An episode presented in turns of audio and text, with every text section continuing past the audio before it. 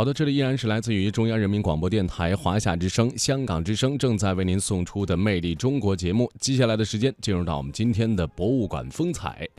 北京的孔庙和国子监呢是始建于元代，合于左庙右学的古制，而北京的孔庙呢是仅次于山东曲阜的孔庙。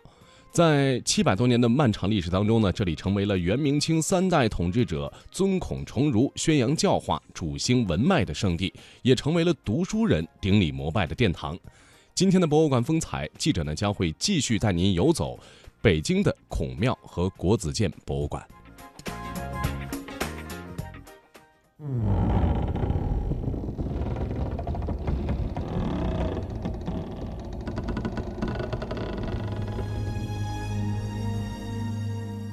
从先师门进入孔庙，最先映入眼帘的就是一尊孔子的石刻雕像。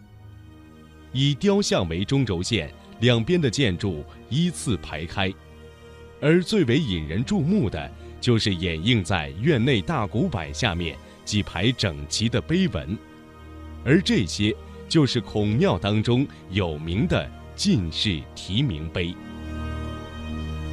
这个进士题名碑呢，是从元代元代皇庆二年，也就是公元一三一三年的时候呢，开科取士建立的。那么我们知道，这个进士题名碑，它和我们中国古代的考试科举考试制度，它是紧密关联的。因为我们说当时呢，在这个呃古代这个科举考试呢，三年一考，那么三年呢立一块这样的碑。那么当时这个考试呢，它分为三级考试，第一级呢叫做乡试，在各地举行的。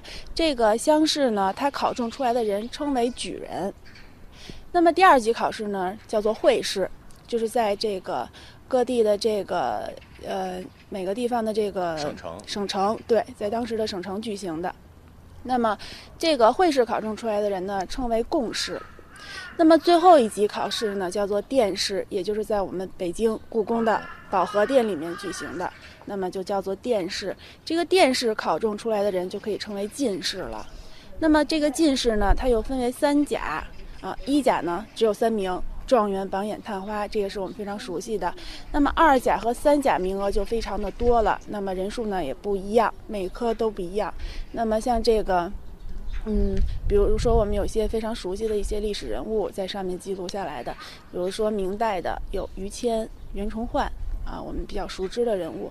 那么像清代的呢，有刘墉、纪晓岚，还有我们考古文的发现者王懿荣，还有我们最高人民法院的第一任院长沈钧儒。他们的名字都是刻在上面的。那我们可以过来看一下这边这个，啊，有记载刘墉和纪晓岚的两块碑。当时我们说这个在元代的时候呢，一共开科取士了是十六次，那么也就是说当时应该保存下来有十六块这个进士题名碑，但是后来到了明代的时候呢，又把这些元代的进士的姓名给它抹去了，刻上自己本朝进士的姓名，所以我们现在保存下来的元代题名碑只有三块，那么明代是有七十七块，清代有一百一十八块。那像这这块碑上，刘墉看到吗？山东诸城人。这块碑 哦，这个好像就直接就是，看的人多了是吧？对，看的人多了，经常有人会在这儿画来画去，所以这块就出来非常的突出。还有那边纪云、纪晓岚，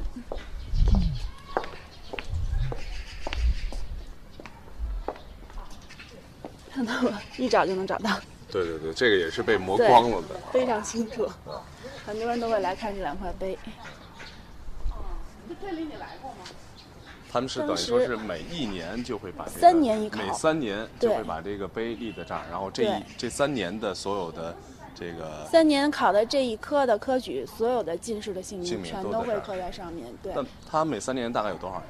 都不一样。呃，不一样，呃，基本上会有三四百人这样子。嗯，那么这是算比较多的时候了。那像我们以前所说的金榜题名，那么当时呢是这个出来这个进士的所有的姓名之后，那么这个会 攻读这个所有的这些人的姓名，那么是在一个皇榜之上，之后呢就会把皇榜上面所有的内容全都刻在这些石碑上，所以我们说金榜题名指的就是这个榜，这就可以说是金榜了。金榜。对，这对于过去的读书人来说是一个非常荣耀的事情，能把自己的名字刻在上面，那么。像我们现在有很多寻根问祖的人，各地都会来，就是慕名而来的，专门到这儿来找自己的祖宗的，就是看自己，呃，之前有没有家里中过进士的，然后中了多少名，我们都会给他查询到。这是我们一个免费的服务。我看它上面这个龙都不一样，形状都不一样，是吗？对，这是各朝各代的，都不不尽相同。这每块碑都是由朝廷来出资来立刻立的，这样的。我们现在就进到这个大成殿里了。对，正中间摆放的这个呢，就是孔子的牌位，上面写的是“至圣先师孔子神位”。那么从我们明代嘉靖皇帝开始就规定，凡是在我们文庙当中只供奉孔子的牌位，不供奉孔子的塑像。那么只有在他的家庙，山东曲阜的家庙是可以供奉孔子的塑像的。那么这个是出于对孔子的一种尊重。我们说在当时古代的时候呢，是由画师来给人画像的。那么所以当时呢，各地就流传下来很多不一样的孔子画像的版本，那么画的都不尽相同。所以这个时候嘉靖皇帝就说道。圣人不能够有千面，也就是说，孔子不能有很多种不一样的形象。所以说，出于对他的尊重，我们在文庙当中只供奉孔子的牌位。嗯，那我们看一下，在孔子牌位的东西两侧呢，内侧有四位，外侧有十二位，他们被称为四配和十二哲，啊，是在大成殿里面和孔子配享的牌位。那么这四配呢，首先是颜回颜子，啊，这个颜子呢号称七十二贤之首。是孔子最得意的一个弟子。第二位呢，就是曾参曾子，啊，那么这个曾子呢，在孔子去世以后，也是主要传承了他的儒家思想，并且呢，把它继续的传播下去。那么第三位呢，就是孔子的孙子孔吉子思子，啊，那么还有一位呢，就是亚圣孟子，啊，是这四位。孟子是这个孔子的接班人吗？呃，不能说是他的直接的接班人，因为他也是，也是孔子比较欣赏的一个学生。呃，这个孟子是孔子的孙子孔吉的门人，也就是说是他孙子的弟子。哦，啊，那么上面悬挂的这些匾额呢，都是从康熙皇帝开始，每一位皇帝登基以后不久呢，都会到孔庙里面呢来祭拜孔子，之后呢就会悬挂上一枚他们亲笔书写的匾额，啊，悬挂在上面。那个是是圣圣极大成，圣极大成，然后这边是生民未有，生民未有，这个是。与天地参，然后圣贤时中，圣贤时中。对，那么它的错落是这样，就是东一块西一块，东一块西一块，从内到外这样依次来摆放。那么像这边这一块是末代皇帝宣统皇帝溥仪的中和卫浴。中和卫浴。对，从康熙皇帝开始一直到宣统皇帝结束。那么中间的这一块呢，是在这个民国五年的时候。那么当时的这个教育总长叫做范元濂，嗯，那么这个人呢，当时就命人把所有这些清朝皇帝的匾额全都给卸下来。那么到了民国六年的时候呢，摆放上了这一块时任大总统黎元洪的这一块道洽大同。那么后来到了一九八五年的时候，我们这些所有的展陈才重新给它复原陈列上去。那么之所以这个位置没有改动，因为这个位置原来摆放的应该是康熙皇帝的那块。万世师表，刚才我们在外面看到的那块，那么之所以有这样的布局呢，是让我们后人知道曾经有过这样的一段历史，啊，就是这样的一个。要记住历史。对，要记住历史，而且和它相比呢，也是康熙皇帝的万世师表摆放在外面是最合适的。对。这个两边还有这个这些乐器，它们呢就被称为大成乐。在我们各地的这个文庙的大成殿里面，都是这样来布局、来摆放的。那么所谓的这个大成乐呢，它就是用八种材料所制成的八音乐器：金、石、丝、竹、刨土、革木这八种材料。那我们看，它可以一一代表每一样的这个质、这个质地都不同。像这个边磬，它也是用石头做成的；那边的编钟就是代表的金金属。那像那边的鼓呢，代表的是革。所以它们就不一样，对，都不一样的材质。就像孔子的大成礼乐是一个道理。对对对，大成乐。对。